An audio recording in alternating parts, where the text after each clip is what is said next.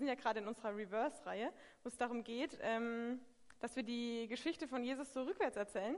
Und am erst, in der ersten Woche ging es darum, also ging es um Jesu Auferstehung, ähm, dass es auch wissenschaftliche Beweise dafür gibt, oder Hinweise zumindest, dass Jesus wirklich gelebt hat und wirklich gestorben ist und wirklich auferstanden ist.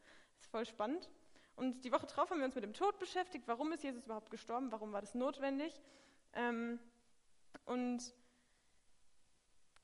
gestern, letzte Woche, letzte Woche haben wir uns mit Jesu Leben beschäftigt. Warum ist Jesu Leben überhaupt relevant? Und auch wie können wir Jesus auch als unser Vorbild sehen? Und was für verschiedene Aspekte gibt es da? voll, also ich fand es voll spannend. Und heute gehen wir noch ein Stückchen weiter zurück und es geht darum, ähm, wie hat Jesus überhaupt angefangen, dass er dazu gekommen ist, dass jetzt so viele Leute auf ihn schauen und dass wir die Bibel haben? Ähm, wie ging das überhaupt alles los? Und ähm, dafür bringe ich euch, habe ich euch direkt einen Bibeltext mitgebracht. Und zwar steht er in 4. Ma 4. Matthäus, Matthäus 4, okay gut, danke. Matthäus 4, 18 bis 22. Wenn ihr eine Bibel dabei habt, wäre die Möglichkeit, diese jetzt aufzuschlagen. Aber ihr könnt natürlich auch hier mitlesen, also das ist euch überlassen. Ähm, genau. Und ich lese einmal vor in Matthäus 4, Vers 18. Als Jesus am See von Galiläa entlang ging, sah er zwei Fischer, die auf dem See ihr Netz auswarfen. Es waren Brüder Simon, auch Petrus genannt, und Andreas. Jesus sagte zu ihnen, Kommt, folgt mir nach, ich will euch zu Menschenfischern machen. Sofort ließen sie ihre Netze liegen und folgten ihm. Als er von dort weiterging, sah er wieder zwei Brüder, Jakobus, den Sohn des Zebedäus, und Johannes. Sie waren mit ihrem Vater Zebedäus im Boot und brachten ihre Netze in Ordnung. Jesus forderte sie auf, mit ihm zu kommen. Und sofort ließen sie das Boot und ihren Vater zurück und folgten Jesus. Ähm, kurz zur Geschichte. Also man, man merkt ja schon, ne, das steht in Matthäus 4, so viel kann ja davor noch nicht passiert sein, weil da gibt es ja nur vier Kapitel.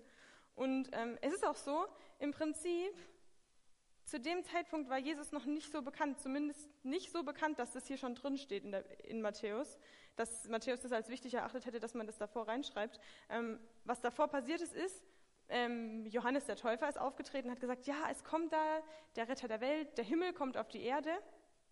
Ähm, und dann gab es dieses, äh, dieses krasse Erlebnis, wo Jesus getauft wurde, wo sich der Himmel geöffnet hat und wo Gott geredet hat und gesagt hat, das ist mein, ähm, mein Sohn, den ich lieb habe.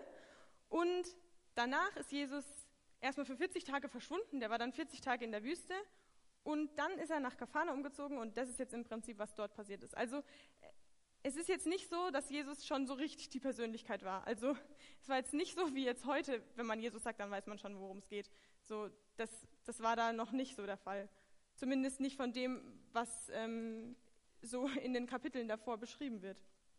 Ähm, und direkt danach, direkt nach dieser Geschichte, geht es weiter, dass Jesus anfängt, durch ganz Galiläa zu ziehen, dass er anfängt zu predigen, in den Synagogen zu reden, vor ganz vielen Leuten ähm, zu reden. Und das ist quasi so der Start, wie alles losging. Und ähm, als ich so den Text gelesen habe, habe ich mir so drei Fragen gestellt und ich dachte, wir können einfach mal die drei Fragen so ein bisschen durchgehen und uns anhand der Fragen überlegen, was, was bringt uns denn der Text oder was, was ist denn spannend daran, dass Jesus sich die Jünger ausgesucht hat.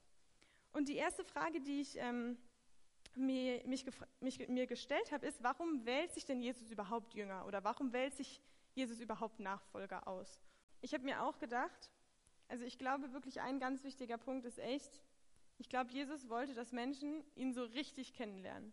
Wenn da jemand, irgend, also mit dem Beispiel mit Social Media, wenn ich jemanden auf Social Media folge, dann sehe ich ja immer nur so ein bisschen was aus dem sein Leben. Dann sehe ich halt, was der postet, dann sehe ich, was der für Stories macht, aber ich kenne den Menschen ja nicht, wenn ich den nicht auch im realen Leben sehe. Und ich kenne ihn ja nicht, wenn ich tatsächlich mit dem auch mich unterhalte, wenn ich mit dem Gemeinschaft habe. Und ich glaube, Jesus wollte, dass Menschen ihn wirklich kennenlernen, weil genau aus dem Grund auch das, was die Inka gerade gesagt hat, ich glaube, Jesus wollte, dass Menschen ihn so gut kennenlernen, dass sie dann von ihm auch weitererzählen können, auch wenn Jesus nicht mehr da ist. Und dass sie auch das, was Jesus wirklich am Herzen lag, dass sie das weitergeben können. Weil, also ja, ich glaube, Gott kann alles, auch wenn, auch wenn die Menschen das also Mist bauen. Aber ich glaube, wenn, dass die Jünger so nah an Jesus dran waren und gesehen haben, was, was ist ihm wichtig, was liegt ihm am Herzen, deswegen überhaupt was, war es so gut möglich, dass sie danach angefangen haben, nachdem Jesus gestorben ist und wieder auferstanden ist und dann in den Himmel gegangen ist, dass sie danach angefangen haben zu predigen, Gemeinden zu gründen und ähm, in die Mission zu gehen. Und das ist ja total spannend. Also, weil die Jünger so nah an Jesus dran waren, können wir in den Evangelien auch so einen Einblick manchmal in Jesus ähm, Charakter bekommen. Manchmal steht da so, ja, und Jesus hatte Mitleid oder so. Das kriegt man nicht mit, wenn jemand auf der Bühne steht oder wenn man jemanden auf Social Media folgt. Dann weiß man nicht sicher, ob derjenige wirklich Mitleid hatte oder nicht oder ob der das alles spielt. Aber wenn du wirklich an jemanden dran bist, dann kennt man den irgendwann, dann weiß man irgendwann, so fühlt er sich. Und deswegen glaube ich, ist es super wichtig gewesen, dass, ähm, dass Jesus diese Jünger hatte, weil sein Jesu Plan auf der Erde war, ich bin hier, ich erzähle Leuten von Gott, ich sterbe und werde wieder auferstehen und die Sünden wegnehmen.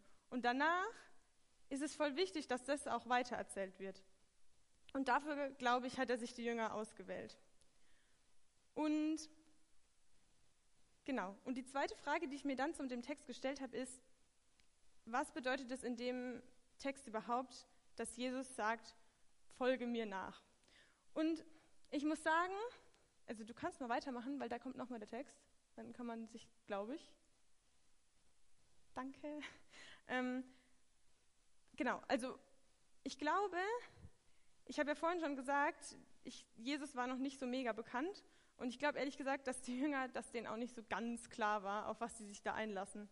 Ähm, weil wenn wir uns mal das Leben von den Jüngern anschauen, dann war das im Prinzip so, die waren Fischer, also die waren Fischer, die haben tagtäglich gefischt, die haben ihre Netze repariert, die haben ihre Netze sauber gemacht, die haben ihre Boote sauber gemacht, die haben wahrscheinlich ihren Fisch verkauft, ähm, die haben sich um ihre Familien gekümmert, was weiß ich. Ich denke mal, ihr Leben war relativ normal. Ähm, und dann kommt Jesus, sagt, folgt mir nach. Die vier und noch weitere sagen, okay, gut, dann machen wir mit. Wir laufen Jesus hinterher. Und wenn man dann die Evangelien und die Apostelgeschichte anschaut, ist Wahnsinn, was dann passiert ist. Wie, also was die Jünger wirklich miterleben durften, ähm, das ist so krass. Die haben erlebt, wie Brot von fünf Broten zu was weiß ich wie vielen tausend Broten wurden. Die haben erlebt, wie ähm, Blinde wieder sehen dürfen, wie Leute, die ähm, noch nie in ihrem Leben laufen konnten, auf einmal wieder aufstehen und laufen. Und die haben erlebt, wie Jesus auf dem Wasser geht. Petrus hat, ist selber auf dem Wasser gegangen. Das war krass. Die haben krasse Wunder miterlebt. Und gleichzeitig hatten die es, glaube ich, auch manchmal gar nicht so leicht. Die waren ständig unterwegs und die sind von einem Ort zum anderen gelaufen und Jesus hat gepredigt und alle Jünger hinterher und Jesus ist dahin und Jesus war es wichtig, dass sie dahin gehen. Und die ganze Zeit unterwegs sein, ist, glaube ich, auch ein bisschen anstrengend. Und es war auch so, dass sie nicht alle Leute haben die gut aufgenommen und nicht alle Leute haben gesagt, ja, das finden wir richtig gut, was ihr macht. Und gerade wenn wir ans Ende schauen von, ähm, von dem Leben der Jünger, ist es, ich finde es echt krass, aber fast alle sind am Ende deswegen gestorben, weil sie ähm, sich für Jesus eingesetzt haben. Fast alle sind am Ende umgebracht worden, weil sie gesagt haben, Jesus ist mein Retter und ich werde da nicht was anderes sagen und ich gehe davon nicht weg und ich kann nicht aufhören, davon zu reden. Und ehrlich gesagt, wenn ich den Text lese, ich kann mir nicht vorstellen, dass die Jünger das alle schon geahnt haben. Also, das war das ist so, ich finde es so krass, das ist so kurz. Jesus sagt, kommt, folgt mir nach. Und, und die, die vier, diese sind, sind so, okay, los geht's. Da steht sofort, machen die sich auf, sofort lassen die alle stehen und liegen. Ich finde das so krass. Also, ich, ich kann mir nicht vorstellen, wie Jesus gewesen sein muss, dass sowas passiert.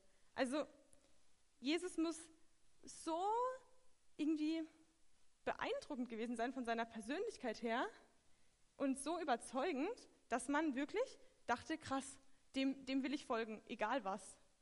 Egal, was ist, weil so 100 Prozent wissen die das ja gar nicht. Und das, also ich finde es echt cool, was für ein Vertrauen die Jünger damals schon in Jesus hatten. Und ich finde, das zeigt irgendwie wirklich, was für eine Vollmacht Gott Jesus gegeben hat. Und was es wirklich, also was das wirklich mit den Jüngern auch gemacht hat. Und ich habe mich dann gefragt, was heißt es eigentlich für mich? Das ist ja eine schöne Geschichte, ne?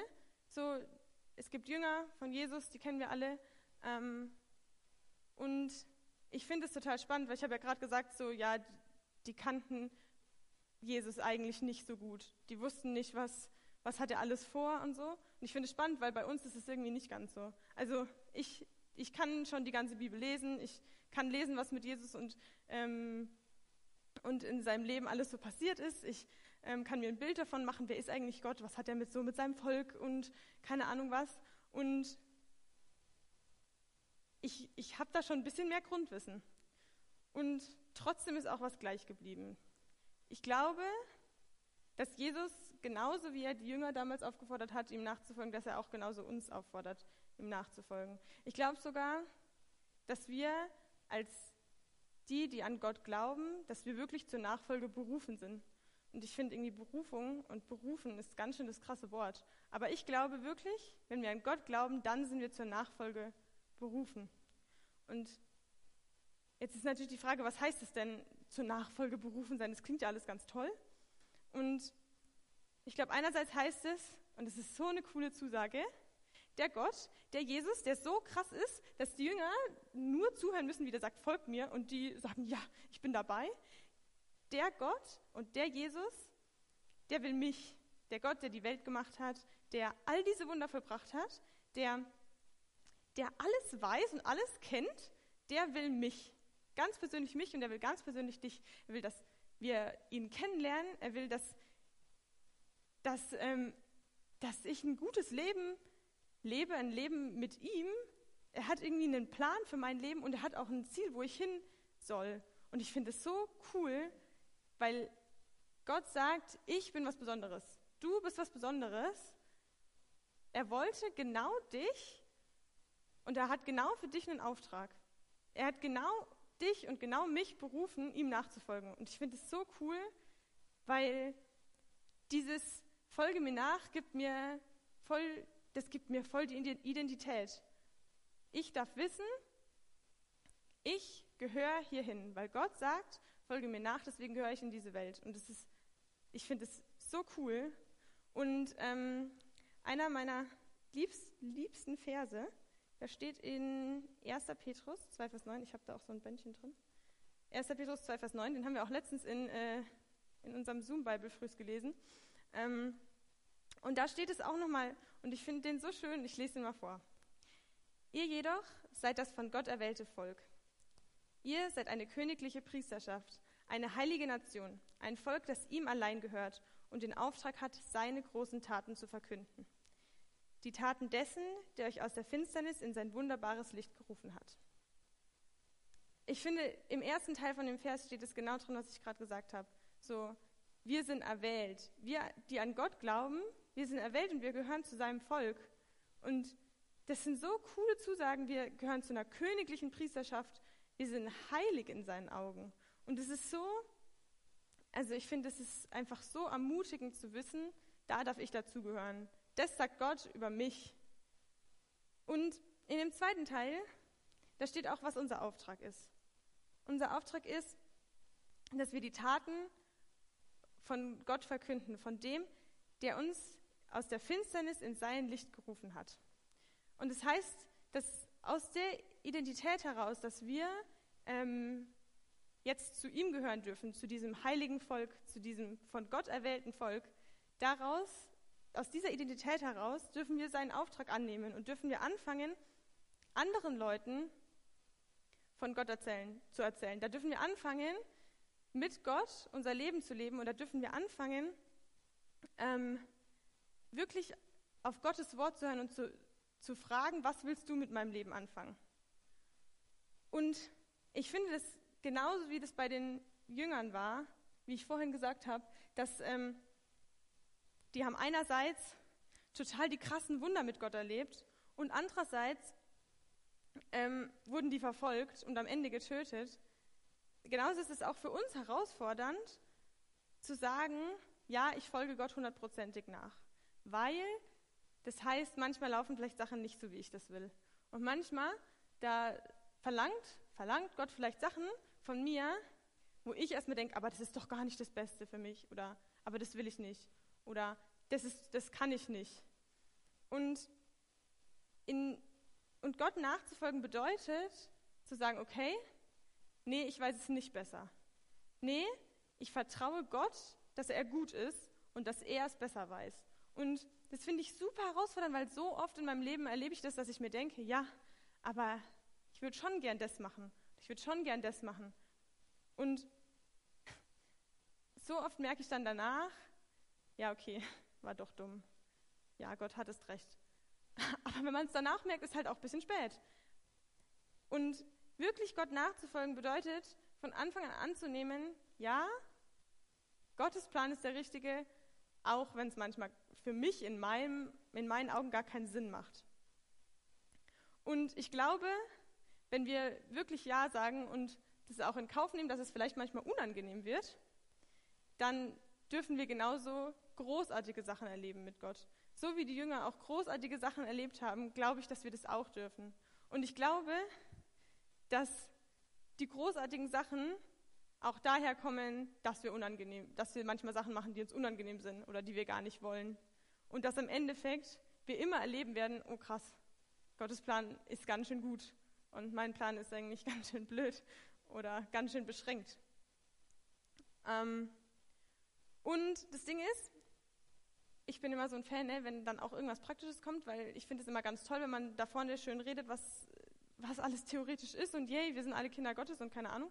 Ähm, und es ist jetzt nicht so, dass ihr alle Prediger werden müsst, also das ist ja logisch, weil so viele Prediger, weiß nicht, ob das überhaupt sinnvoll ist.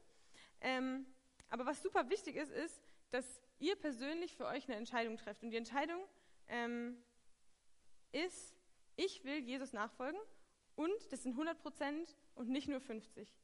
100 Prozent Jesus nachfolgen heißt, ja, ich glaube, Gottes Plan ist gut und ich werde danach fragen, was Gott will. Und dazu gehört, ich frage Gott, wo ich mit meinem Studium oder Beruf hin soll, aber auch, ich frage Gott, wie gehe ich damit um, dass meine Eltern so nervig sind? Oder wie gehe ich damit um, dass ich in der Schule geärgert werde? Oder wie gehe ich damit um, dass ich nicht, dass ich die Lösung für die Prüfung nicht weiß und jetzt gerne abschreiben würde? Und ich glaube, Gott möchte da in uns, in den Kleinigkeiten und in den großen Sachen in unserem Leben auch die Kontrolle bekommen und dass wir ihm da das Steuerrad überlassen. Und ich finde, es klingt unfassbar anstrengend. Das heißt im Prinzip jede Entscheidung überdenken und alles, was ich tue, muss ich immer erst mit Gott absprechen und ganz oft darf ich nicht die Sachen machen, die ich lieber machen würde. Und das ist ja richtig ermüdend. Und die gute Nachricht ist, wir müssen das aber nicht alleine schaffen. Und wenn wir Jesus unser Leben geben, dann heißt es nicht, Jesus sagt jetzt, schön, dann mach jetzt das, das, das, das, das. Nee, so funktioniert es auch nicht, weil dann, also ehrlich gesagt, ich weiß nicht, ob ich das dann machen wollen würde.